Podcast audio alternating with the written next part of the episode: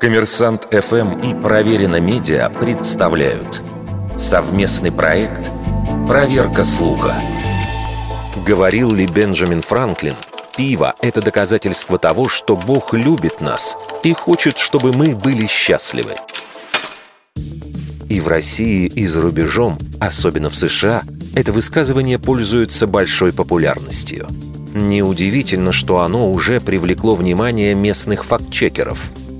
Авторы разборов обращают внимание на то, что ни в одном авторитетном источнике эта фраза не представлена в качестве высказывания одного из авторов Декларации независимости США.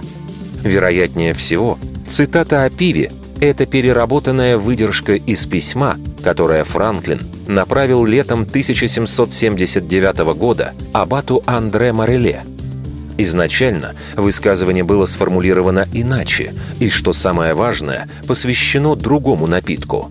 Франклин вспоминает фрагмент священного писания, где Иисус превращает воду в вино и пишет, что подобное чудо совершается каждый день на наших глазах. Взгляните на дождь, который не сходит с неба на наши виноградники и смешивается с виноградом, чтобы превратиться в вино. Постоянное доказательство того, что Бог любит нас и любит видеть нас счастливыми.